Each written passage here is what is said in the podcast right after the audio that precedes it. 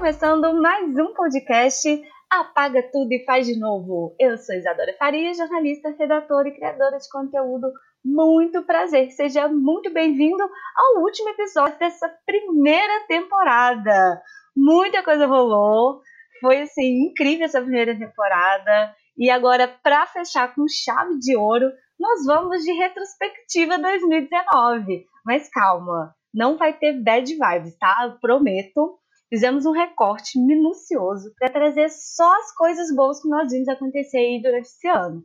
E apesar de ter sido assim, um ano ruim em vários aspectos, tivemos muita gente boa e coisas boas sendo realizadas também. E para conseguir fazer um apanhado de coisas geniais, eu pedi aos convidados dos episódios anteriores que mandassem um queijo de sucesso. Então, teremos várias participações especiais aí ao longo desse episódio.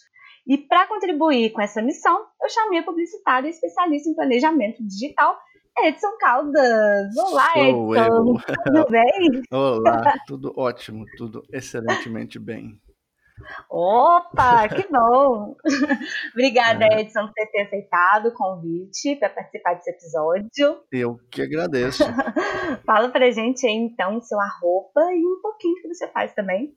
Com muito prazer. Olha, sensacional. Primeiro, aquela, aqueles meus parabéns bem sinceros pelo projeto, porque podcast, além de ser uma mídia bastante expressiva, é, é uma mídia que vai crescer muito, então você começou na hora certa. É, o meu arroba é, é, é arroba Edson Caldas JR em todas as redes sociais que vocês procurarem. Se jogar no Google, arroba Edson Caldas JR, junto vocês vão encontrar, mas se for no meu site, edsonCaldasJR.com.br, vocês vão encontrar os links lá. Eu sou formação por formação publicitário, né? Formei em publicidade e propaganda, mas eu não venho exercendo já alguns dois últimos anos. Minha, minha carreira ela foi forjada dentro de agências. Estou há 13 anos no mercado, mais ou menos, onde quatro desses anos, eu, quatro anos eu comecei trabalhando com criação publicitária, trabalhei com design gráfico, embora eu não me considere designer gráfico, né? Trabalhei com criação de peças publicitárias, eu não tenho formação, mas é aquilo, 2007, 2008, todo mundo que entrava na faculdade, nessa época ninguém queria ser uh, mídias sociais, era a época da criação, todo mundo queria criar coisas uhum. no Photoshop. É, trabalhei quatro anos com criação, depois nessa mesma agência, passei por três ou quatro agências durante esse período, Nessa mesma agência, o pessoal sentiu que eu já não estava naquela energia com a criação e que eu tinha um blog sobre planejamento. Então, em vez de me mandarem embora, eles falaram: cara, vou te dar uma chance para trabalhar com planejamento. Então, trabalhei aí depois nessa mesma agência mais alguns anos com planejamento, aí desde de planejamento de comunicação como um todo, planejamento de mídia, até que eu migrei para o planejamento digital.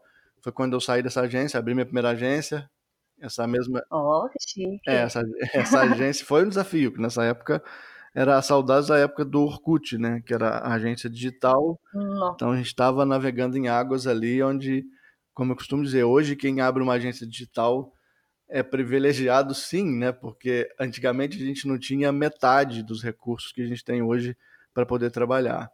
E eu vi a ascensão e queda aí de, de plataformas como Orkut e tal, né? Nessa, nessa agência. Durou três, quase dois, quase três anos. A gente uniu com outra agência que era tinha o core business muito no offline, eles sentiam falta disso.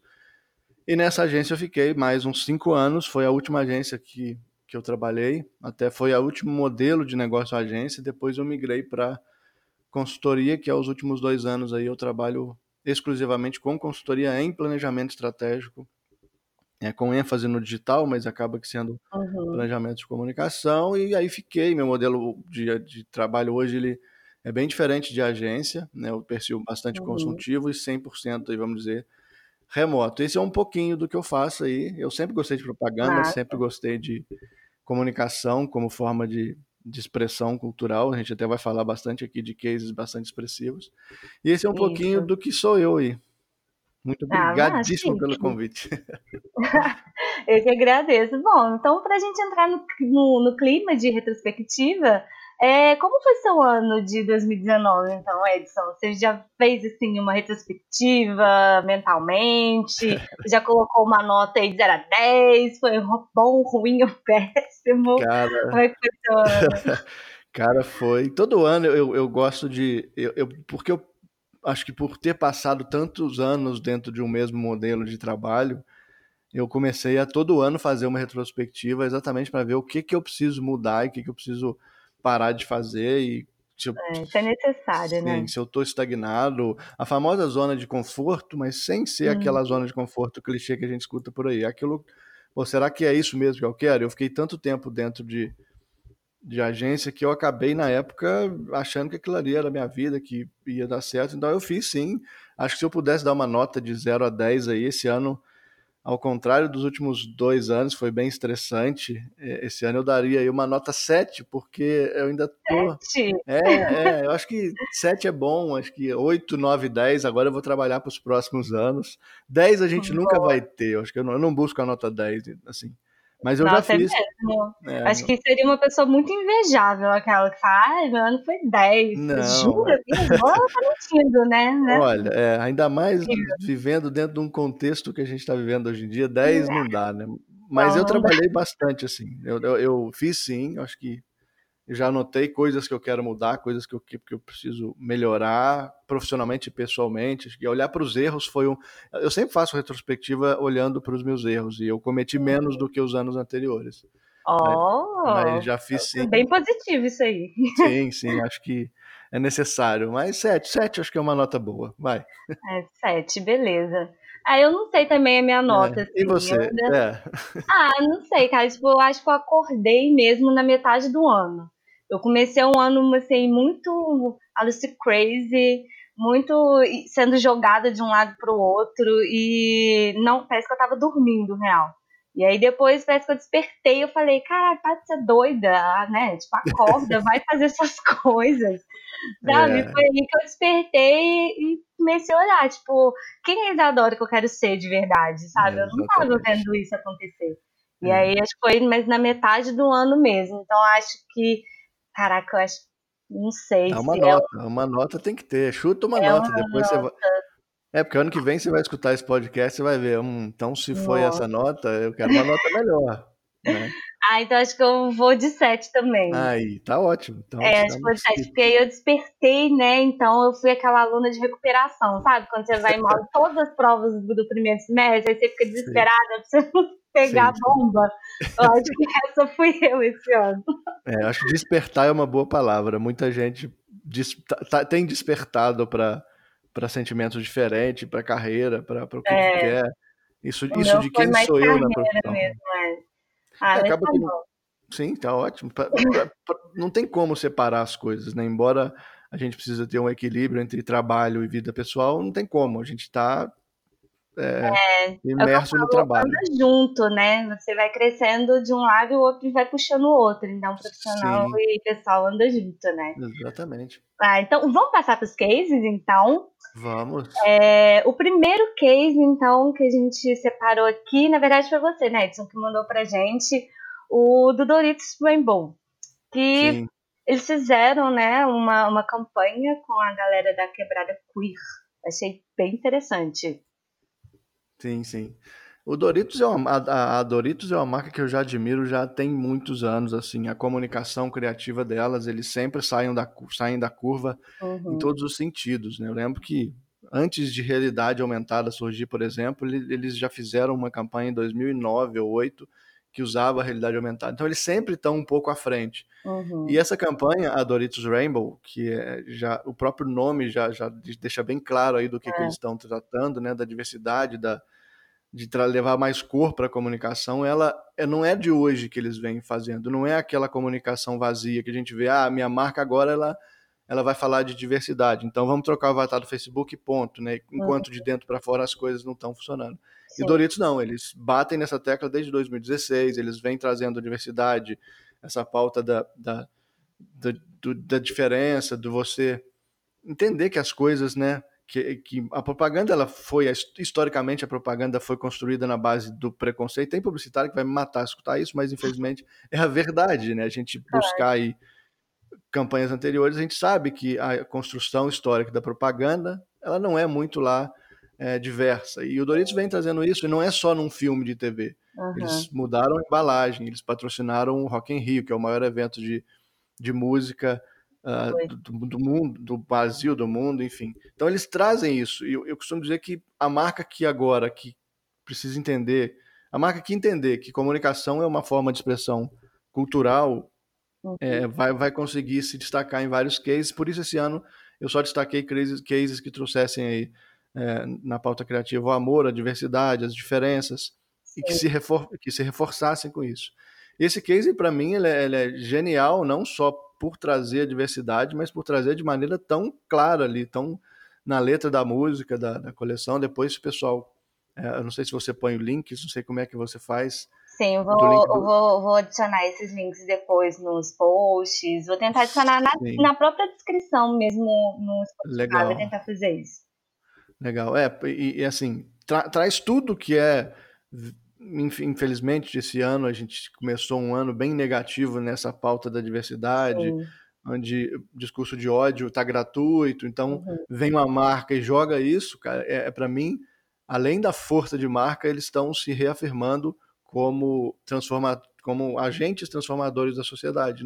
Propaganda não é comunicação, propaganda não é só para vender, tem a finalidade sim de vender, mas como o próprio nome diz, né, o Doritos é uma, uma empresa que ela faz comunicação de massa, ela atinge muitas pessoas, Sim. ela é responsável por educar muita gente Sim. e despertar um sentimento diferente em muita gente. Às vezes, pessoas que ainda não têm um conceito formado sobre a diversidade, sobre, enfim, as diferenças, ela começa a ver aquilo e ver. E sim, pô, é isso que tem que acontecer. É, se não, é, não rola a identificação, né? E ver que você está sendo sim. representado de fato. E não só uma vitrine, né? Igual que você Sim. falou, ah, trocar o avatar na época da parada LGBT. Cara, não é só isso, sabe? Tem não. muito mais coisa por trás, sabe? Você tem que fazer campanha e incentivar mesmo é, as pessoas a, a. Assim, porque tem muito discurso de ódio é, ao mesmo tempo que lançam essas campanhas né, de diversidade, campanhas em pró-LGBT, vem a galera com discurso de ódio já, ah, vamos boicotar, vamos, sabe, Sim. vamos cancelar não sei o quê, sabe? E aí você vê essa, essa polaridade assim tão horrível nesse sentido, que é uma coisa que era para agregar, para gerar amor, representatividade, e aí vem as outras pessoas com, em cima sabe? Então, tipo, Sim. se a marca continua em pé, se posicionando dessa forma, é aí, é aí que a gente gosta de ver, sabe? Eles não voltam atrás, Sim.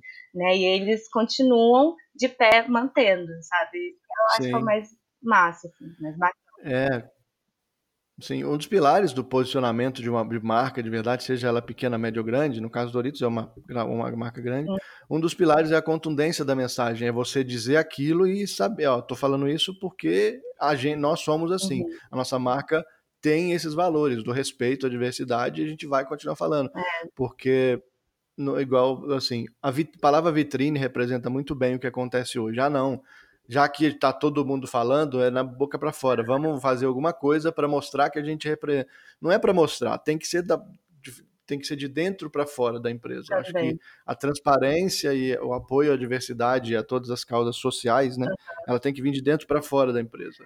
Até porque a pauta humanização, ela veio, mas assim, se a sua marca não apoia a diversidade ou alguma causa social ligada à diversidade, sua marca não é humanizada, porque a, a sociedade vive, né, em, em, nós vivemos em sociedade, uhum. então como é que a sua marca é? O ser humano vive em sociedade, então você precisa apoiar isso. Não tem dessa de vou trocar meu avatar e vamos aplaudir, não. Então por isso eu admiro muito uhum. o Doritos desde de, de 2016 ter trazido essas pautas, está tá trazendo a diversidade, a diferença, assim, sem contar o aspecto da produção, que é genial, Foi. não é nada, não é nada assim jogado, vamos colocar arco-íris, etc. Não mexeram em todas as cadeias estratégicas da marca, desde produto até vídeo, até redes sociais, em tudo. Uhum. E tudo conversando muito bem com o contexto. É, tudo de forma muito bonita, vamos eles dizer assim. pegaram as pessoas certas, assim, que, que se posicionaram na, na, na época, se posicionaram assim, que lançaram, né? Que foram lançadas na época que é a Quebrada Queer, né? Esse grupo. É, LGBT e pegaram eles, ó, são essas pessoas, é aí que a gente vai conseguir atingir realmente sabe? Porque não tem como você querer fazer uma campanha, por exemplo, é, para pegar a galera de periferia E aí você vai e chama uma atriz branca loura para ah, fazer esse tipo de, de comunicação. Não, é. não é isso. Então eles souberam. Que fazer... representatividade eu tô tendo? Nenhuma, né? pois é, então, tipo, eles souberam fazer direitinho o negócio, foi bem massa. É, e foi pra, pra parada, né? Todo ano, né? Igual você falou, desde 2016, o Doritos faz isso durante a, a na época né, da parada LGBT, pegando esse gancho do Doritos, eu vi também na um dos, dos posts que surgiram durante a parada de São Paulo, é um post da, do Magazine Luiza, que apareceu no, no Instagram, é, com a persona deles, que é a Lu, do Magalu. E ela acabou virando um mascote, as pessoas compreendem ela como um mascote oficial, como uma pessoa é, real. Né? É, é, é um eu acho que ela é embaixadora da, da marca, ela é embaixadora real, né? É a influenciadora. Né, influenciadora, né? isso, exatamente. Só que ela não é de verdade, né? Então é isso que torna a coisa é. mais é, surpreendente, né? E aí, durante a parada, eu vi uma, uma selfie da Lu do Magalu em cima do trio elétrico eu da vi, parada, ao lado da drag queen, a Aretha Zelove, sabe? Foi assim, maravilhoso. Falei assim, gente, olha só como é que eles tiveram essa sacada de colocar ela lá como se ela fosse real em cima do trio, sabe? Fez foi só um post, Sim. mas eu já achei genial, né? Aí na, na legenda né, do post fala: tô aqui celebrando o amor e a diversidade. E esse é um ótimo momento para lembrarmos que todo dia é dia de respeito. Aí vem essas hashtags, né? Pride, Loves Love, LGBT, Parada SP.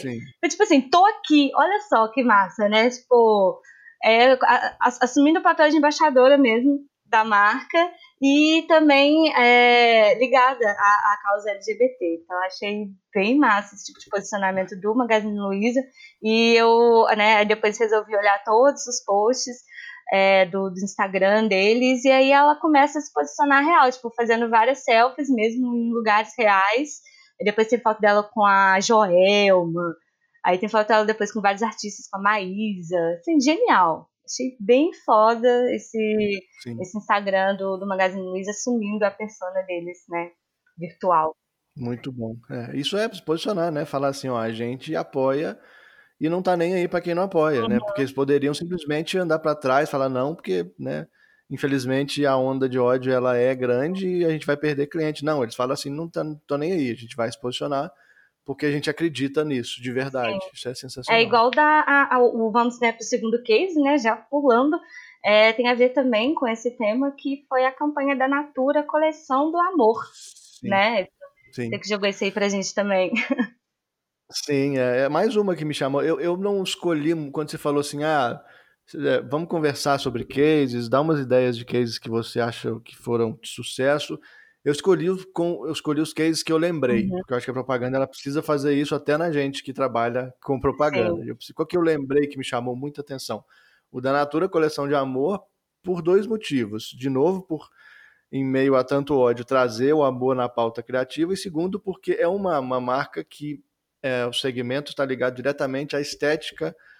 Tudo bem que eles, é, é, a Natura tem produtos masculinos, mas é majoritariamente feminino, então está ligado à estética feminina que ao longo dos anos também precisa estar tá, tá sendo desconstruído. Então, a marca da, com a força da Natura, que também vem se posicionando, já não é de uhum. hoje, com a questão da, da quebra de padrões, eles vêm trazendo esse contexto de, ó, não existe mais o padrão da mulher perfeita. Uhum. Então, a Natura combater isso de, de da maneira que combateu no, na, na, campanha do amor, onde coloca mulher com mulher e uhum. tal, eu achei sensacional, porque eles poderiam, eles, como marca mais elitizada, vamos dizer assim, e não é tão popular, poderiam ficar na deles. Sim.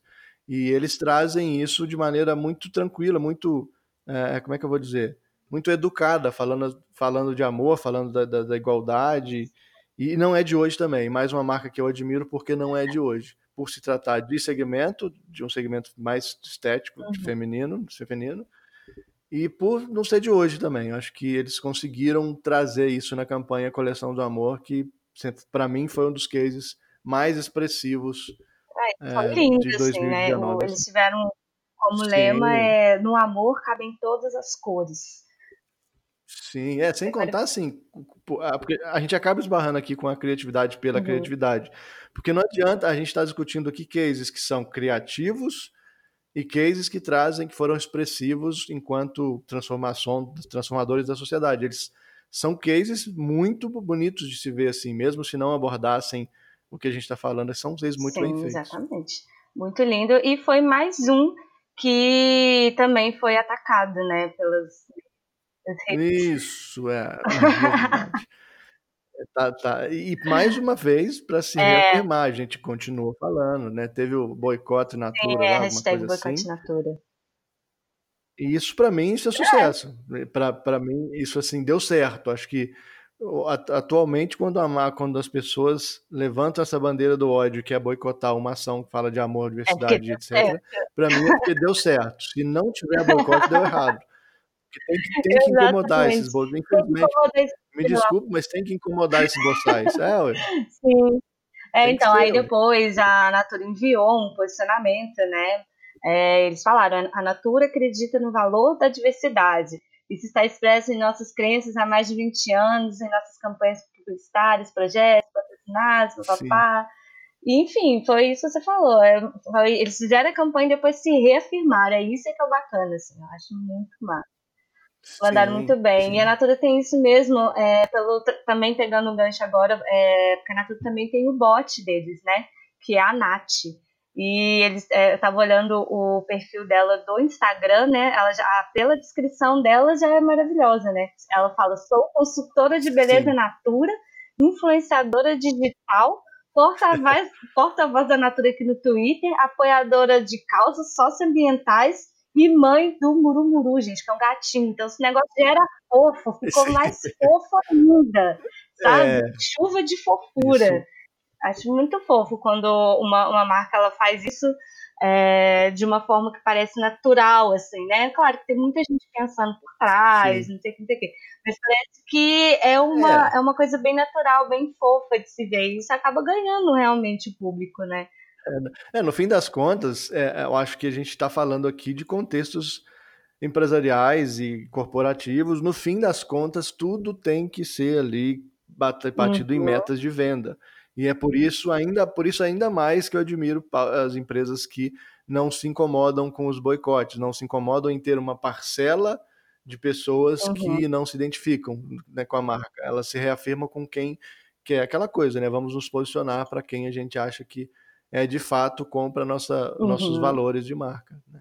E, e a Natura vem, até nesse perfil tem aí apoiadora de causas socioambientais, porque é mais um ponto que eles também Sim. vêm trabalhando há muito tempo, questões ambientais, que é muito interessante da parte deles. Bom, é, um outro exemplo também de persona, né, desse ano que apareceu assim, foi o perfil da Vivi Guedes. né? Quem é Vivi Vivi Guedes, Guedes. galera, né? É, foi uma personagem da novela das nove, né, da, da Globo, que a Paola Oliveira, né, representou muito bem. E quem levantou esse case aqui foi a Jéssica Romero, uma das nossas convidadas do episódio 6 desse de Ser Frila e agora. Então vamos ouvir o áudio da, da Jéssica para ela falar sobre esse case. Oi, Isa. Então, o que eu escolho destacar de 2019 é o fenômeno transmídia da Vivi Guedes, uma digital influencer fictícia interpretada pela Paola Oliveira na novela Dona do Pedaço. Bom, eu escolhi ela porque a gente que trabalha mais com digital muitas vezes esquece ou subestima o poder de alcance da televisão, né? E esse foi um case de muito sucesso nesse ano, principalmente porque foi considerado um projeto pioneiro transmídia que uniu ficção, realidade, televisão e internet.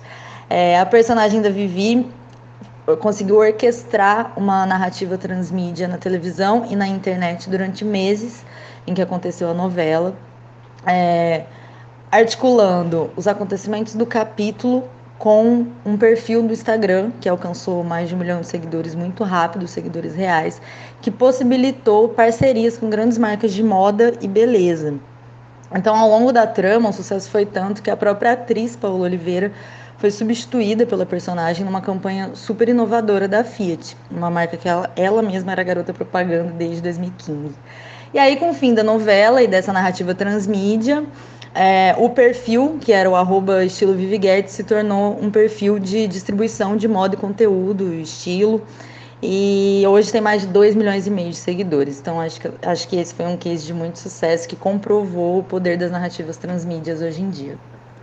Maravilhoso, né? Demais. Achei Bem massa isso. Eu lembro que eu acompanhei e eu tava vendo a novela, assim, quando, por exemplo, chegava em casa muito cansada do trabalho e eu não conseguia ver nada. Sabe quando você fica assim em modo automático? Quando você chega em casa? Uhum. E aí que eu fui me dar conta que existia esse perfil do Instagram da Vivi Guedes. Sabe? Eu fiquei chocada. Eu falei, gente, olha só a era que nós estamos vivendo. Que coisa maravilhosa. Foi. Eu não, eu não eu, olha que eu não vejo, não, eu não acompanho novela, não tenho costume, né? Mas assim, eu fiquei sabendo pelo, pela internet, porque eu acompanho as novidades do, do, do, do mercado e vi lá. e falei, nossa, que sacada. Transmídia, é. né? A transmídia é uma coisa que ainda precisa ser falado muito, porque a galera que está entrando, eles são muito, às vezes, obcecados apenas pelo uhum. digital então, esquecendo que, cara, tudo é comunicação. A TV tem uma força imensa ainda, não tem como descartar. Até o Facebook esse ano é, investiu em campanha transmídia, né, em campanha off. Né? Sim, direto. Sim, né? Fazendo campanha em TV e também out of home, né? Em metrô, em, uhum. em posto de. Posto não, né? Ponto de ônibus e tal. Até o Facebook, né, gente? Tá vocês veem que sim, a gente consegue atingir ainda o nosso público fora da internet para chamar ele para o digital, né? Então é um sim. case bem massa. É, vamos pular então. Eu é, lembrei também de um case bem interessante que aconteceu durante a Copa do Mundo de Futebol Feminino desse ano, é, que foi uma ação do Guaraná Antártica que eles fizeram é, tiveram como né, um slogan que chama coisa, É Coisa Nossa. Na verdade, eles estavam convidando as outras marcas e empresas a se unirem pelo futebol feminino. É, foi mais uma provocação essa campanha e que surgiu efeito também. As outras marcas, como Boticário e algumas outras, é, entraram nessa, nessa campanha e fizeram é, várias, várias é, campanhas, ações com as jogadoras femininas, né, de futebol. Foi, na verdade, eles estavam per se perguntando: a Copa do Mundo é, de futebol feminino está aí, mas cadê as nossas jogadoras fazendo propagandas, né? Quando é, quando é Copa de, de futebol masculino, os caras estão aí fazendo tudo quanto é tipo de, de propaganda, né? Da Gillette, é desodorante, é não sei o quê. E aí, por que, que as meninas também não podem, não são convidadas para fazer esse tipo de campanha, né?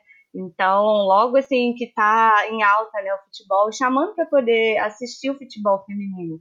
E aí esse ano a gente teve uma reviravolta e foi bem legal, foi assim, surtiu efeito demais. Eu lembro que depois eu comecei a ver várias campanhas e o futebol feminino foi é, foi, foi, foi transmitido, né? Em TV aberta, coisa que antes a gente não via, assim, tanta propaganda para isso, né? Eu, particularmente, não lembro Sim de anos anteriores de ter visto alguma Copa de Futebol feminino, assim, sendo tão divulgada em massa.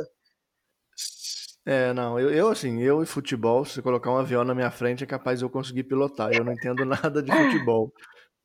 Mas eu, esse que isso eu vi, isso eu consegui perceber. Futebol é uma coisa que é institucionalmente machista, é. né? Então a gente vê um movimento desse é, é, é realmente inspirador de verdade. Então eu vi esse movimento, até porque, pelo que as notícias que eu acompanhei, acho que o futebol feminino, pelo menos, não fez passar não. vergonha, né? Que quem gosta. É. Então, o contrário do masculino, que quem quem está acompanhando as notícias não. não são tão boas. E as marcas aderirem mais uma vez, elas provam que assim, ó, a gente precisa fazer alguma coisa para começar a mudar Sim. o cenário, é, o cenário do, do esporte, o cenário da igualdade aí, né, que a gente está falando, tá trazendo tanto esses Sim, últimos realmente. anos aí. Não achei isso. Uma, uma, das, uma das ações também foi a Avon, que é, é, pegou a, a, Marta, né, como uma das embaixadoras nessa época, e aí a, Mar, a, a Marta começou a entrar em campo com um batom, assim, batoneiro Sim. maravilhoso, assim, batons eram vermelho, era um roxo e tal. E aí que o, o batom ele fica, ele, ele não sai, né, até em 16 horas. Isso era comprovado dentro de campo, ao vivo, com a Marta lá morrendo de correr de um lado para o outro, jogando, e o batom lá impecável. Então, tipo, maravilhoso, maravilhoso. Eu amei super. Parabéns esse ano para as meninas, né, do futebol feminino.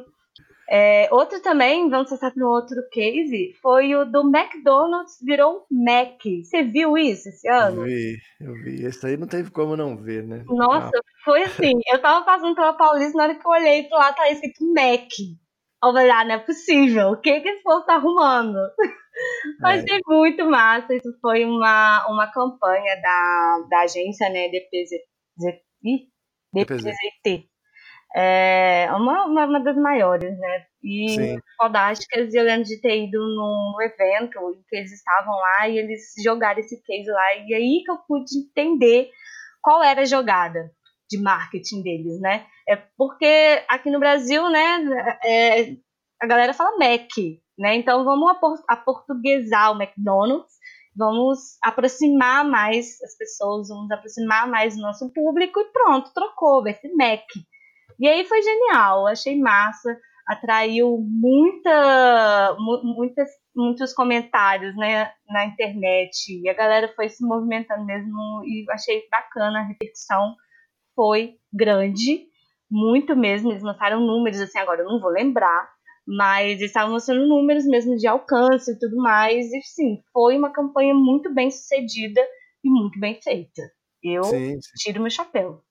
É, você mudar uma marca de, do peso do McDonald's, assim, do, não foi da noite pro dia, né? Um rebranding desse trazendo pro popular, porque querendo ou não é uma marca, uma marca gringa, né? Então você traz aí e fala, pô, vamos, vamos entender o que, como é que o povo fala. É. O povo fala Mac, e, é, e não é Mac, tipo, é Mac mesmo, com acento e Mac popularzão. Então eles entenderam que o popular ali é que manda. O McDonald's é uma marca popular. Então Sim. não tem. Não é uma marca elegante, vamos dizer assim. Uhum. E embora todo o redesign, pelo que eu vi, toda a estética ficou bem, ficou bem elegante, não ficou eles tiraram até um pouco do, daquele vermelhão, achei sensacional. Foi, foi, ficou Tra... mais branco, né? Tudo mais branco. Isso, é... menos varejão mesmo, mas é. brilhante ideia. E logo em seguida, depois eles abriram um novo Mac na Paulista, é, que também, todas as vezes que eu passo lá, até hoje eu não consegui ir, porque todas as vezes que eu passo lá tá, tá super cheio, lotado. É só mais um McDonald's, mas é um McDonald's diferente, chique, e tá lá escrito Mac também e, é. e hypado. Então fizeram um, um, um, outro, uma outra jogada de marketing também funcionou. Mas essa em específico é, foi assim, sensacional, porque realmente mudar um nome de uma marca gringa aqui no Brasil é porque eles acreditaram realmente que o negócio ia ser bem massa. E Sim. funcionou. Palmas para o Mac. É. Eu não sei agora quando, se eles vão voltar, né? Não, ah, eu acho, eu acho difícil. Eles podem manter a outra lá em alguns lugares. Eu acho difícil voltar. Foi um movimento muito grande, assim. É capaz mesmo. Será que agora pegou? Vai ficar Mac forever? Mac, eu, Mac eu aposto e gosto mais. Embora eu não seja cliente, até porque tem poucas opções para mim lá. É, pra mim. Eu, eu, eu aposto no Mac ficar mesmo. Acho que não devem voltar, não. É, foi massa, assim, né? Que bom, que bom, gente. Vemos coisas legais aí acontecendo esse é. ano. Bom, outra coisa também bem massa, essa eu achei hilária, na real, foi o Simeão Castro. É, foi um dos convidados do nosso episódio 7 do Social Media. E vamos ouvir o case que ele mandou pra gente, então. A minha segunda indicação de ação, que foi muito marcante para 2019 nas redes sociais, é muito mais orgânica. Ela nasceu das redes assim que a Warner e a J.K. Rowling anunciaram que o novo filme da franquia Animais Fantásticos se passaria no Brasil, com personagens brasileiros, inclusive.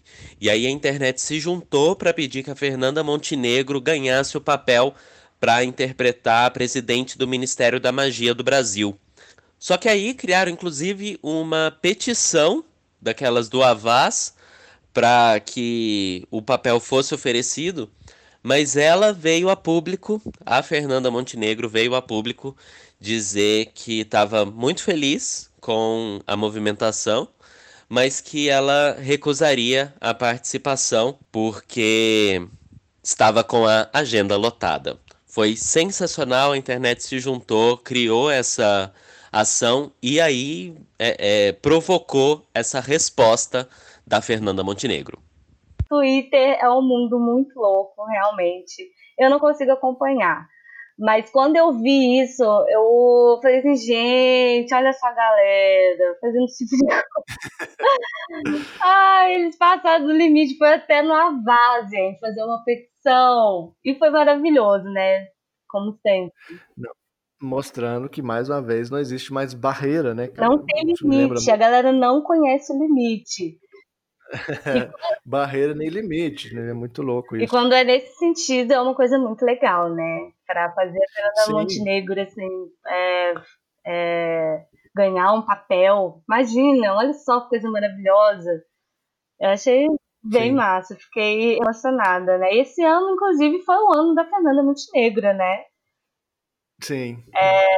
Eu acho que isso mostra um pouco da força que, que, a, que a união de verdade aí, se você souber usar, tem. A gente tem voz hoje, todo mundo tem voz, só que separado não. Então, mais uma vez, trazendo causas aí de, de, de impacto mais causas sociais, se todo mundo se junta para pedir alguma coisa, alguma coisa, alguma resposta tem que obter. Foi o que aconteceu aí de maneira tão legal com o filme do Animais Fantásticos, com a Fernanda Montenegro respondendo que não poderia, mas ela poderia ter aceitado, poderia ser uma contratação Sim.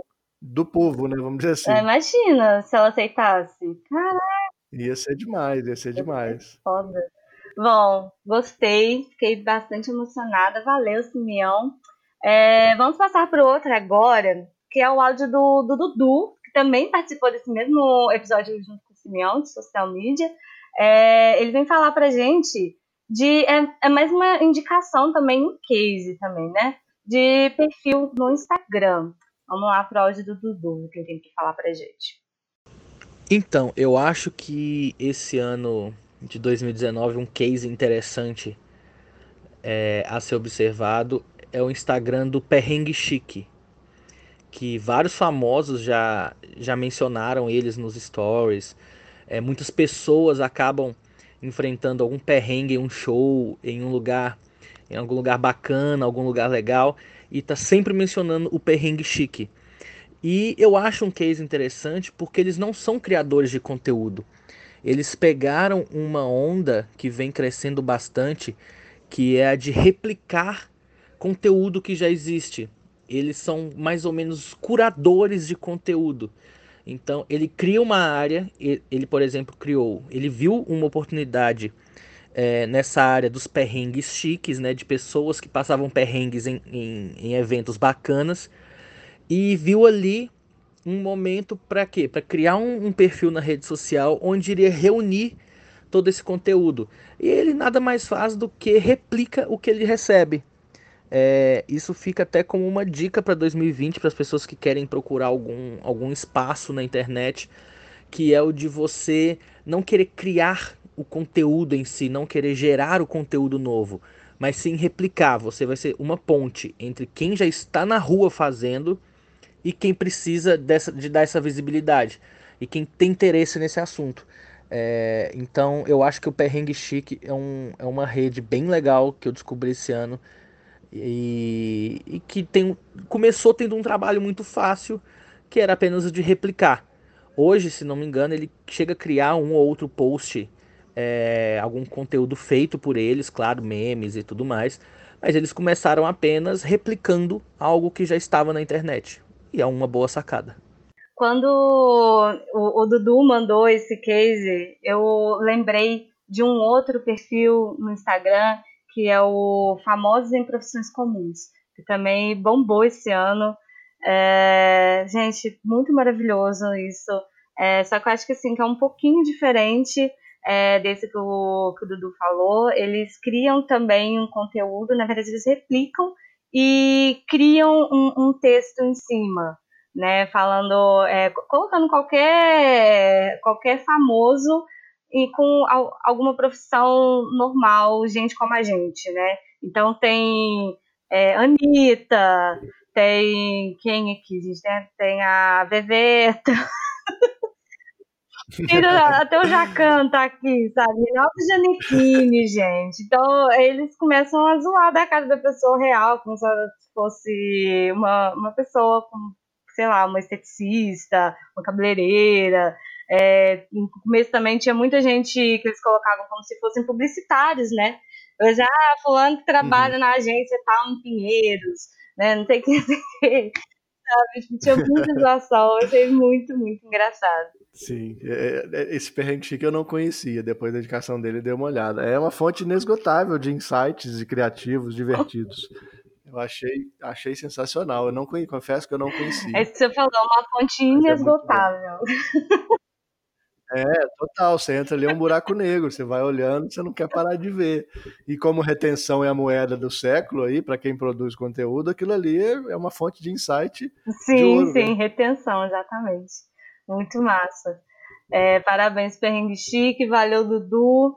É, vamos para uma outra indicação agora, que é o do, do Felipe Teodoro, que foi convidado é, no nosso episódio 5 do Você Realmente Ama o que Faz, né? E o Felipe mandou pra gente é, uma indicação também de um perfil no Instagram que serve mais como uma referência para a área de criação, né? Então, vamos, o Felipe vai explicar melhor, né, no áudio dele, vamos ver o que o Felipe fala. Oi, Isa, você pediu pra gente mandar um case de sucesso desse ano para sua retrospectiva e eu vou, vou indicar um perfil que eu segui no Instagram e que me gera vários insights legais, porque ele consegue usar a plataforma de um jeito muito criativo, é, ele consegue estimular o usuário a, a brincar, a interagir ali com, com alguns posts simples no Stories e no feed, que é o Pablo.rochat. O avatarzinho dele é uma lhama e ele é uma puta inspiração, assim, pra gente que trabalha em redes sociais, como usar essa plataforma com as próprias ferramentas que ela proporciona de um jeito genial. Eu já eu peguei esse perfil, é, Pablo, é, Pablo.rochat, R-O-C-H-A-T, Pablo.rochat Cara, é realmente assim muito massa, porque, por exemplo, ele tem uma, uma, uma sacada de fazer stories. Então ele coloca assim, por exemplo, tá, o, o, o post né, do, do stories, aí aparece um negócio assim, clica aqui para não sei o quê. E aí, tipo, é como se a pessoa tivesse dominando o percurso do negócio, mas não, ele já, já desenhou, já criou o negócio para que aquele caminho que ele queria que a pessoa seguisse é, fosse feito, sabe? Então, dá a impressão que a gente que está escolhendo alguma opção ou outra para virar a, a, o, o, Stories e aí aparecer alguma coisa inusitada, assim, sabe? Eu acho muito massa. Sim, é, sim. é, realmente um, um, perfil de referência mesmo para a galera de criação. Quando for criar, tiver que criar algum post ou algum, algum stories é, de interação com, com o usuário, né, com o público, entra lá, porque é muito massa mesmo. Eu e Felipe, a gente, né, um dia que ele descobriu esse, esse perfil, eu estava lá na casa dele, a gente estava conversando, e ele me mostrou. A gente ficou horas olhando todos os stories. Nossa, olha isso aqui, como é que ele fez isso? E papapá, olha só que massa, não sei o quê. Então, tipo, você chega no outro dia para trabalhar, meu amor, a primeira coisa que você faz é, ah, tá lá, vários posts, stories para fazer, vamos lá pronto. E aí você já pega todas as refs possíveis e já vai fazendo aquilo. Muito massa mesmo, galera. Pega aí a ref, Pablo Rochat. É o que ele, o que ele citou é legal, que ele fala, ele, ele cita um ponto que eu achei interessante, realmente interessante, que o pessoal sabe usar a plataforma de maneira criativa. Não é o conteúdo, não é só a arte que é criativa. Eles conseguem fazer a interação entre dispositivo e, e arte Sim. que vai ser criada, né? Então, foi uma das coisas que chamou atenção ali. É usar o ambiente a favor da criatividade. Não é só o que você vai publicar ali. Entender que o dispositivo também pode ser usado. Né? O mecanismo o é porque, tá... por exemplo, é chato quando a gente está no Stories e aparece uma marca lá no meio dos Stories, assim, né? De um perfil para o outro. Aí, sim, gente, sim. sério, eu trabalho com isso, eu monto, eu faço Stories, mas eu tenho que confessar, eu pulo todos os Stories de marca. Ah, eu todo mundo não quero nem ver. Então, tipo, quando se aparece uma coisa diferente, assim, e às vezes confunde. Às vezes eu tô olhando assim, imagina, se aparece um, um, perfil desse, que é de marca, mas aparece fazendo uma coisa interativa. Então você acaba confundindo, fala, ué, isso aqui você nem vai ver que é marca, você vai achar que é um perfil de um amigo seu, de uma pessoa que você segue, né? Então aí você já ganha ali Sim. dois segundos né, de atenção do seu, do, do seu cliente, do seu consumidor, que seja do seu público, para poder ir à ação, né? Gerar ação. Então você já transforma aí um, você já, já, já ganha engajamento, né? Então, é bem massa. Uhum. Bom, vamos pular para o próximo case, então. Edson, fala isso aí pra gente, que é do Natal do Boticário desse ano. No, é, esse é bem recente, né? Acabou de tem pouquíssimo tempo e para mim aquele que eu costumo dizer que propaganda, eu, eu não acho que propaganda seja arte, é um embate filosófico aí que se eu pegar criativos e coisas, vai ter gente que vai falar que propaganda é arte, vai ter gente que não não, não, não acha que acha que não é arte. Mas quando eu vejo uns comerciais como esse do Natal Boticário desse ano, 2019, eu entro nesse embate, eu falo, cara, o negócio é tão bonito, é, é, é um, uma coisa que envolve, sabe? É como se eu estivesse assistindo alguma coisa. Quando a propaganda consegue transcender essa barreira e virar, porque a propaganda também precisa ser entretenimento, principalmente na era que você acabou de falar aí, quando você consegue dois segundos da atenção do consumidor. E uhum. quando eu vi esse filme do Boticário, eu não estava eu estava vendo outra coisa no YouTube, apareceu o senhorzinho, o senhorzinho lá, com uma narrativa de cara, assim, nos dois primeiros segundos, uma narrativa bonita, e me uhum. pegou. Eu falei, vamos acabar de ver. E eu vi o comercial inteiro. E aquela coisa, de fato emociona. E os comentários todos embaixo do vídeo também falando, nossa, emocionante, não sei o quê. E a é. marca aparece ali num take de dois segundos, talvez, né?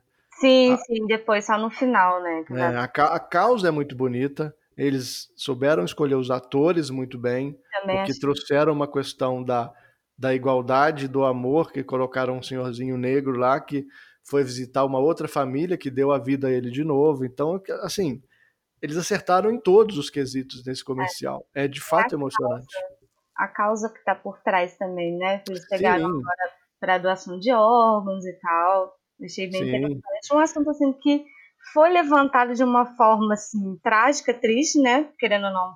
É, falou-se muito aí nesses, nessas últimas semanas por causa do, do, do acidente que teve com o Gugu, né? Liberato. E aí Sim. eu acompanhei bastante assim, as notícias, jornais e tudo. Teve jornal que teve que fazer é, uma matéria inteira para falar como que funciona a doação de órgãos. Então achei super interessante isso, transformar, né, critérios de noticiabilidade também vai em jornalismo aí. Eles pegaram o gancho que estava em alta para colocar de uma forma muito bonita e sem ser clichê também, né? Porque sem ser clichê. E no final gera aquele, aquela lágrima do olho, já tá caindo, você já tá chorando, você já tá envolvido com o negócio. e é lindo demais, assim, sabe? E, a, a, campanha inteira tá toda muito bem organizada. Você vê que você entra no site, eles não esqueceram do quesito venda. Você vai lá no, no home site deles, tem lá um videozinho explicando é, de maneira explicativa mesmo, igual você falou. Muita gente tem dúvidas de como é que é, tem muito tem muita notícia falsa sobre doação de órgãos. Ah, se eu colocar ali, vamos sequestrar. Tem muita coisa que evita a pessoa, às vezes, fica com medo. Então, uhum. Então, eles explicam e no finalzinho do site lá tem lá os produtos dá com preço e valor e tal, e tá tudo. Eu achei até um pouco exagerado. Eu acho que se eu fosse diretor de marketing, eu não colocaria dentro daquele site Nossa. os produtos ali, igual tá. Embaixo de tudo tem os produtos com preço. Eu acho Caramba. Ai, pesou. Isso, Aí pesou. Quando eu vi a campanha muito bonita, eu falei, deixa eu ver o site, porque aí eu queria ver a comunicação. Mas eu tô, aí eu tô analisando com o meu olhar de, de profissional. Você também analisaria com esse olhar. É. Talvez o leigo não, talvez o leigo entraria ali e não veria nada demais nisso, entendeu? Então é uma questão a se discutir. Mas para mim foi um quesito emoção, despertar um sentimento uhum. de emoção mais forte assim. Esse foi um que eu acho que dificilmente vai vai ter outro aí que eu vá lembrar não por ser recente, mas uhum. porque de fato eles souberam contar uma história muito bonita em pouco tempo. Né? Sim, maravilhoso. Palmas para o Boticário. Né? Porque, querendo ou não, gente, final de ano é, é Natal, é amigo oculto. Pô, é difícil quebrar o clichê, né? Tem, né? Você vai lá no Boticário, é. compra é. aquelas é. coisas para dar para todo mundo, para parentada, para os amigos, enfim. É, foi bem bonito e significativo, né, com uma causa aí por trás. Sim. Massa. É, vamos então para o outro case. É, esse case que mandou para a gente foi a Joyce. Ela participou comigo no terceiro episódio, que foi sobre o mercado competitivo. Então, a Jéssica vem falar pra gente sobre um assunto também bem interessante, somos suspeitos para falar, né? Mas vamos ouvir o que a Jéssica vai falar pra gente. Oi, Isa. Oi, pessoal da Paga. Vim aqui destacar o que eu considero o case desse ano. É, pode parecer redundante, porque estou falando para um podcast, mas definitivamente o que eu considero como maior case desse ano é a consolidação do podcast no Brasil. Esse ano realmente foi o ano do podcast no Brasil. É, e para fundamentar isso, eu gostaria de usar é, elementos de dois eventos muito importantes que eu fui nesse ano. Um deles foi na RD Summit, é, teve uma palestra é, do pessoal da Vuse que eu assisti, que eu achei muito interessante, que eles fizeram uma pesquisa e 83% das pessoas não consegue ler ou assistir tudo que gostaria da internet. Isso é um fato, né? A gente realmente não consegue por falta de tempo ou N motivos. É, então, entende-se que o áudio marketing, não só o podcast, mas, por exemplo, audiobook, é, os áudios pra, do, dos blog posts, né? Para que a pessoa também escolha o, a plataforma na qual ela vai consumir aquele conteúdo, tendem a crescer muito. E o consumo de podcast no Brasil, neste ano, cresceu 67%. E o Brasil se tornou o segundo país do mundo que mais consome podcast. E uma coisa que eu acho muito interessante é que isso também se consolidou para grandes marcas. Não só podcast de pessoas, né, podcasters produzindo conteúdo, como o seu caso, por exemplo, é, mas a gente pode citar, por exemplo, a XP Investimentos, que tem podcast, um podcast muito é, ouvido no Brasil sobre investimentos, é, e isso tem se tornado também uma excelente ferramenta de marketing de conteúdo para as empresas. Por isso que a empresa em que eu trabalho também tem investido nisso. E no Spotify for Podcasters, esse ano, é, o CEO da Spotify, ele falou que é, mais de 20% do, de tudo que é ouvido no Spotify hoje é podcast já. A gente já tem a aba de podcast que foi criada nesse ano. E no ano que vem, a, a direção da Latam, né, da Spotify, vai investir todos os esforços dela no Brasil para a popularização dos podcasts. Então, se ainda não ficou claro para todo mundo, em 2020 isso vai ficar ainda mais claro e vai crescer ainda mais. E quem não está produzindo podcast, com certeza está para trás, não está surfando nessa onda. Quem começar a produzir podcast só em 2021 vai estar tá atrasado, com certeza. É isso que eu quero destacar como case e muito obrigada pelo, pelo convite novamente. Tchau, beijo. Então, gente, eu fico toda enfada, né? Poxa, é, eu não tenho que falar, assim, tipo, é uma. Na verdade, eu tenho muito o que falar, né? Na verdade. É, eu conheci o podcast mesmo. Eu, foi ano passado, eu comecei escutando o podcast é, que foi o do milkshake chamado Wanda. E foi um amigo meu de trabalho e que, que, me indicou, né? E aí eu via todo dia, é, toda quinta-feira ele ficava rindo sem parar. Eu ficava assim, gente, Thiago, tá passando mal? O que foi? Por que você tá rindo? Ele escuta o podcast, amiga, é sério, já te falei pra você ouvir. Eu falei, então tá. Então eu me rendi ao podcast e daí acabou. Eu amei. E foi assim, eu virei a rata do podcast, fui só descobrindo um podcast atrás do outro. E eu sempre ficava é, ouvindo, né, os, os podcasters conversando e tal, eu ficava imaginando estar tá ali conversando com eles. Eu falei, caraca, um dia, um dia eu vou ter um podcast, um dia. Até que um dia eu virei e falei assim, por que, que eu não tenho esse negócio agora, gente? Então, é, então, um dia pode ser agora. Agora, e foi. E, e quando eu, eu, eu, vi esse, esse evento do, do Spotify desse ano, eu fui para lá, realmente fiquei maravilhada. E são, assim, pessoas que estão preocupadas em fazer, criar conteúdo é um assim, é, acho que é uma das melhores plataformas que a gente entra para consumir qualquer tipo de informação, entretenimento. E é um mundo assim de podcasts, né? Tem podcast de tudo quanto é assunto. Aqui no Brasil, realmente, eu fiquei espantada com esses dados. É, quando eles falaram que o Brasil só perde para os Estados Unidos em consumo de podcast. E só que a gente tem um diferencial muito grande, porque a gente tem um jeito bem brasileiro bem peculiar de consumir conteúdo de podcast. A gente tem o nosso próprio jeito, assim, tipo. Enfim, são, são várias coisas que definem né, o consumo do, do, do brasileiro, mas a gente ainda vai crescer mais ainda e pelo que a Joyce falou, né, ano que vem vai investir bastante aqui, né, o Spotify, e vai crescer realmente, a gente só tem a, a, a seus pioneiros, né? Sim, sim. É, o podcast é uma, ele é uma mídia que voltou, né? Ele é antigo, aí não tinha. Antigamente era muito difícil. Eu, eu, eu tive dois podcasts que começaram e acabaram, uhum. mas eh, são recentes. Um em 2016, aí eu parei, o outro em 2017, e aí eu parei também. Eu estava fazendo mais vídeos e tal. Aí eu falei, cara, por que, que eu parei? É um formato mais fácil de produzir. Sim. Fácil sim, tecnicamente dizendo mais fácil, né? E aí eu falei, cara, no final de 2018, quando o Spotify comprou várias plataformas, quando o Spotify falou, começou a investir lá, colocou lá Spotify para podcasters, eu falei, agora o negócio vai. Quando um player desse tamanho compra e investe em, em, um formato, quando você vê a Globo fazendo um podcast, Sim. quando você vê grandes marcas fazendo, você fala, cara, vai com certeza. Essa palestra que ela citou, da, do, do, RD, eu não fui no RD, mas eu tive acesso ao material, porque tenho várias pessoas, amigos que foram, e de fato, os números são assim. Ao mesmo tempo que é a, é era do podcast vai se destacar quem criar uhum. agora, né?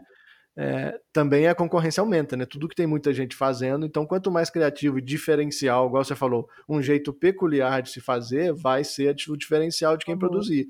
Porque podcast é uma hora, igual a gente tem aqui um papo. Se não for descontraído, igual no nosso caso, aqui a gente vai, conversa, joga ideia para cima e, e volta, retruca. Se não for é, divertido, ninguém também não vai escutar uma hora de áudio. Tem que ser, no mínimo, um bate-papo. O que eu mais gosto no podcast, na verdade, é essa Sim. liberdade. Tipo mesa de bar. A gente senta, começa a conversar e vai embora. Se deixar, esquece. Né? Sim, o Mesa Redonda acho que é um dos, dos formatos assim, que mais ganhou assim, com, os brasileiros.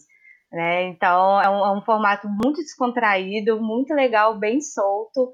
Eu acho, eu, sim, suspeito de falar, eu gosto, para mim é o melhor. Então, tem, então, o brasileiro gosta disso e tem que ser desse formato mesmo, assim, bem solto. É, e assim, cada um tem, tem o seu jeito também, né? É, eu fico procurando vários e vários podcasts com o intuito de estudar mesmo, de, de estudar formatos, né? E tem uns que eu gosto, tem outros que eu não gosto, tem uns que eu falo assim, nossa, mas esse, esse é perfeito. Nossa, invejei, vou fazer esse agora, o meu vai ficar assim. Não, é porque eu já criei um jeito meu aqui de ser, sabe? A gente pode pegar alguma referência, alguma coisa de quadro, vamos supor, alguma referência de conteúdo, mas é, o jeitinho mesmo assim, cada um tem seu. É, e isso eu acho que, que ganha o nosso público, né? São os perfis. Assim. E o que eu acho que é diferente também, por exemplo, como você falou, que vai bombar, tá, vai todo mundo agora começar a fazer, todo mundo vai investir nisso. É, uma das preocupações lá no, no, no, evento do Spotify era falar, por exemplo, é, será que agora o podcast vai virar, o Spotify vai virar o um novo YouTube? Né, de formato que vai todo mundo agora vai fazer podcast, né? Na época que surgiu o YouTube, todo mundo vai fazer YouTube. Bom, não sei. Eles só estavam preocupados em saber, por exemplo, é, o que, que pode dar certo e o que, que pode dar errado. E as coisas que a gente viu dar errado, é, e as coisas que a gente viu dando errado no YouTube, a gente não vai repetir aqui, nesse formato, entende? Não hum. sei, tipo, era uma Entendo. das questões que eles levantaram lá, eu achei assim, uma, uma bem, bem complicado, assim, também de Sim. se falar isso agora, né? O, o desafio do podcast, na verdade, ele é igual ele é mais fácil de ser produzido e tal, mas ele tem um diferente, ele é diferente um pouco do YouTube, porque o YouTube a pessoa faz um vídeo ali de dois, três minutos, se o cara, vamos, vamos ser bem claros, se o cara não for ruim, for enrolão e quiser produzir apenas para produzir, em dois minutos, em três minutos, ele consegue. Agora, um podcast de uma hora, como eu disse aqui, com um assunto uhum. interessante, o cara tem que ter conteúdo, o cara tem que ter estudado, o cara tem que ter pesquisado. A gente mesmo é, pediu a opinião de várias pessoas que já passaram por aqui, vários cases, a gente olhou os cases, a gente analisou, a gente tem expertise para falar. Tá debatendo em cima disso, né? É, a gente está falando disso há alguns dias. Então, assim, o podcast, ao mesmo tempo que ele é simples de se produzir, porque é apenas o áudio, não tem o apoio estético, edição mais complicada, ele necessita de uma pessoa com uma bagagem de fato que entenda para falar ali, porque senão é, vai, o podcast vai ser, vai agir contra ele. Então, ao mesmo tempo que é fácil de produzir, você precisa ter um conhecimento mais aprofundado, porque a não ser que você faça um podcast de dicas rápidas de dois, cinco minutos, que aí eu não sei nem se compensaria, mas um, um bate-papo de uma hora para reter a pessoa.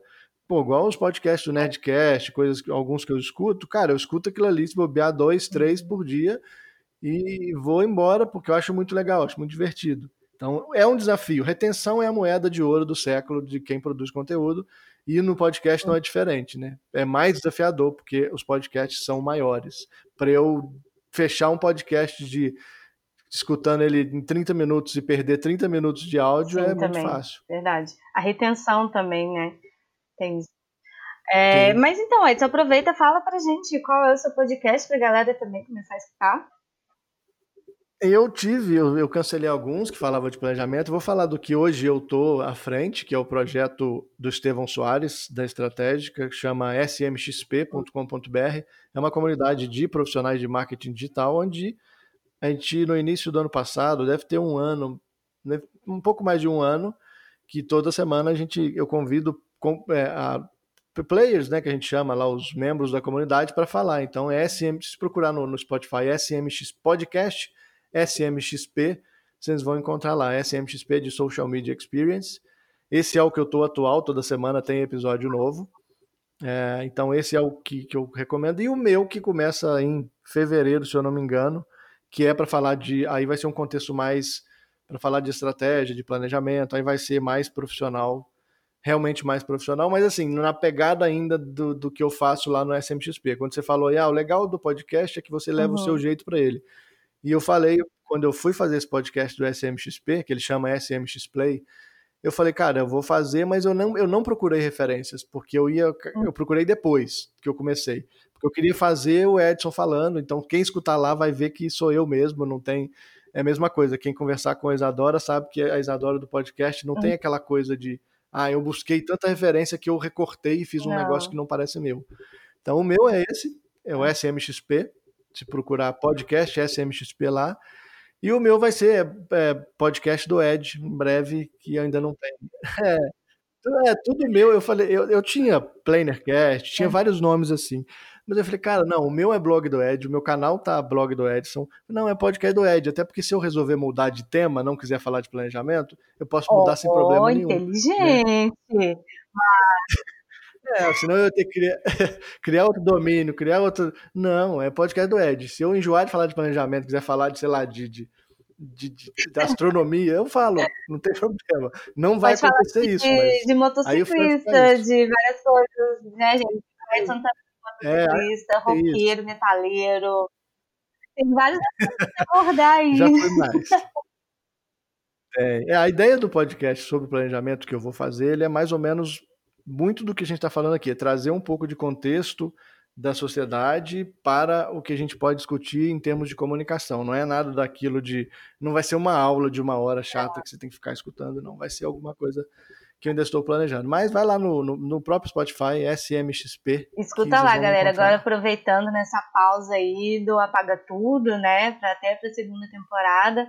E aproveitem e façam aí maratonas e maratonas o podcast lá do Edson SNXP. Bom, vamos então para o último, pro último case, para último para essa participação, que é da Tamara Ribeiro, que participou com a gente no episódio junto com o Felipe, né? Que foi o episódio 5, você realmente ama o que faz. A Tamara, na verdade, ela tá enviando para a gente uma indicação de um curso muito interessante que vale a pena, né? Se, é, já já pensando em planos para 2020, de estudar mais, se é, fazer especialização, né? Vão surgindo aí várias expectativas para o próximo ano. É, então vamos ouvir o áudio da Tamara com essas, com essa indicação, essa recomendação dela, que eu achei bem interessante. Então, Isa, como a gente falou, Eu quero deixar de indicação para a galera que tem interesse em motion, que é, pretende migrar para essa área, ou galera que está na faculdade, que pensa sobre isso, um curso super legal que me fez me sentir muito inspirada sobre a área de animação. É, porque nesse batidão de trabalho, às vezes a gente acaba fazendo as coisas de forma meio maçante e acaba esquecendo, né, daquele daquele prazer de fazer animação, né? Dado aquele início, porque a gente escolhe ser motion designer.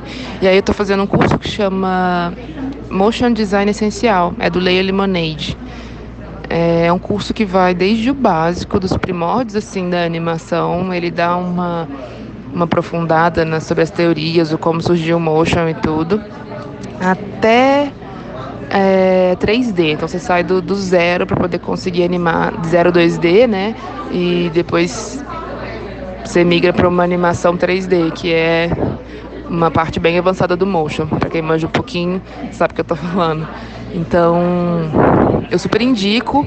É um curso totalmente online, mas o Dian, que é o cara responsável, que é o, o fodão do Ler Lemonade, ele faz monitorias, dá lives para poder acompanhar é, a turma. E aí, de seis em seis meses, abre inscrições para o curso. E eu super indico quem tiver afim de aprender mais sobre motion ou quiser aprofundar mais ou quiser melhorar os skills, eu super indico esse curso. É Motion Design Essencial do Layer Lemonade. Oh, super interessante, vale super a pena, galera da criação, DAs, designers, né? A gente prestar atenção, né, sobre o que a gente está fazendo, né? É, igual a gente estava falando mais cedo, né, sobre da nossa zona de conforto, sair dela, né? É, acho que é o que a gente Sim. tem que fazer sempre, cara. Tipo, ainda mais na nossa área, ficar sempre toda hora mudando e surgindo coisas novas. Se a gente não acompanhar, a gente vai ficar para trás e não vai ser legal sabe, né? Pegando o, o, o gancho, né, do, do motion design, é, como exemplo, esse ano surgiu aí um novo, uma nova rede social só de vídeos, que é o TikTok, né? Uma rede social que, assim, parece bobinha, que não sei o quê, mas assim, a gente não pode subestimar nada, sabe? É, daqui a pouco uhum. o TikTok vai estar tá aí bombando, sabe? Pegou primeiro a galera mais jovem, né? Os adolescentes fazendo vídeo bobo. Mas daqui a pouco, gente, vai estar tá aí bombando se a gente não prestar atenção. Tanto que o Instagram mesmo, já pegando isso como referência, o TikTok, vendo uma possibilidade da galera é, começar a usar os formatos dele, já incluiu dentro do uma, uma, uma nova ferramenta, né? Dentro do Instagram de cenas, né? Para você criar cenas mais dinâmicas, né? E isso é, isso é fruto do TikTok, né? Então, as, é, eles estão investindo mais, é, é, redes sociais, né? Marcas, empresas estão investindo mais é, em alcance, mais em vídeos curtos, mais vídeos dinâmicos, engraçados, né?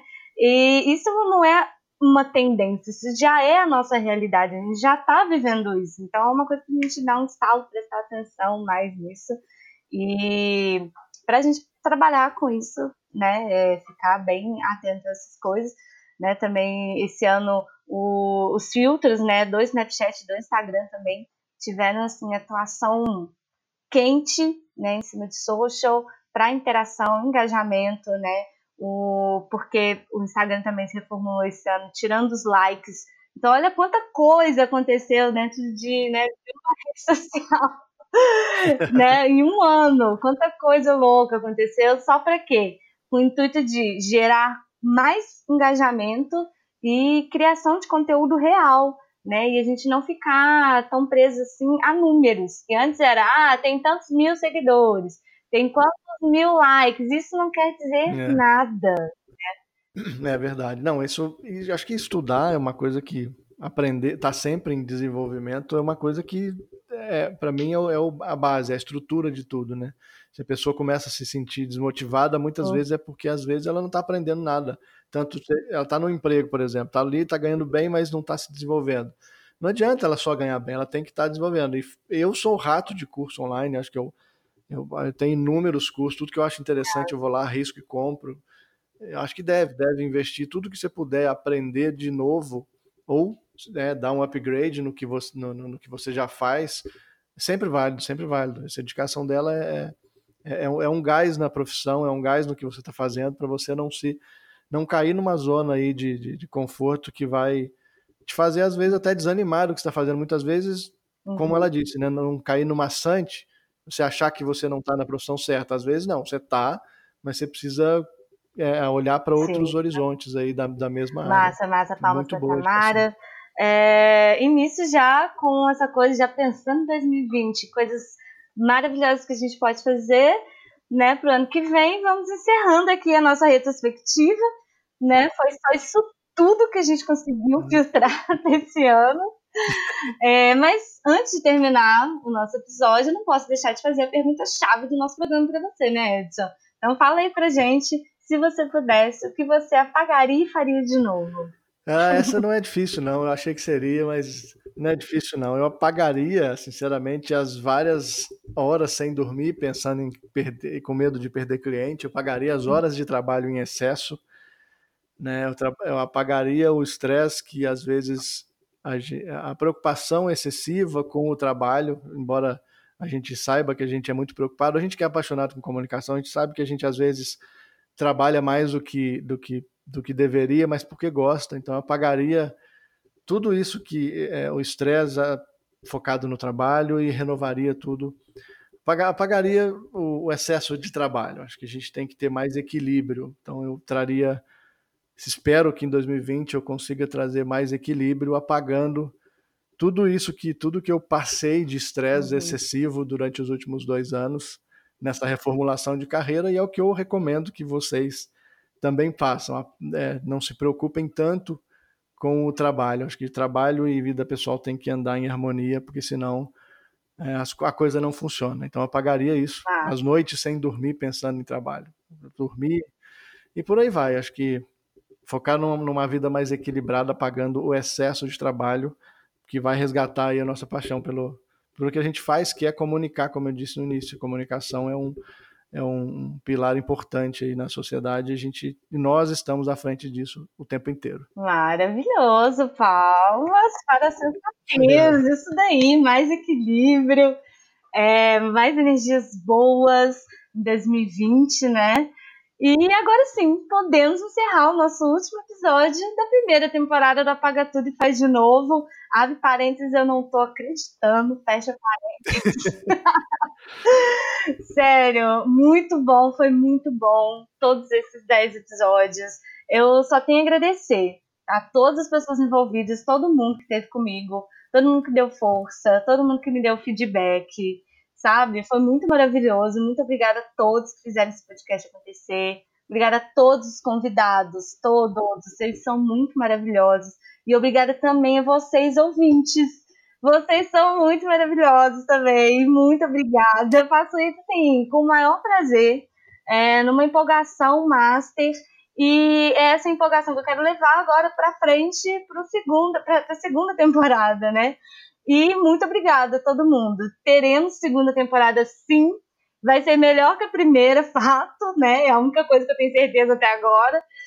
E, assim, vai ter muita reformulação, vai ter muita coisa legal. Eu só preciso organizar, eu preciso ter tempo para isso, né? 2020 já tá batendo aí na porta, mas para isso antes eu preciso de férias, né? Porque ah, todos nós precisamos. Pois é, né? Igual o Edson falou, precisa de equilíbrio. Então agora eu estou Sim. exausta, preciso de férias. E porque 2020 nos aguarda, né? Vai ser bombástico também. Então eu deixo aqui para vocês um até breve. Até 2020, com a segunda temporada Paga Tudo Faz de Novo. Muito obrigada, galera. Tchau!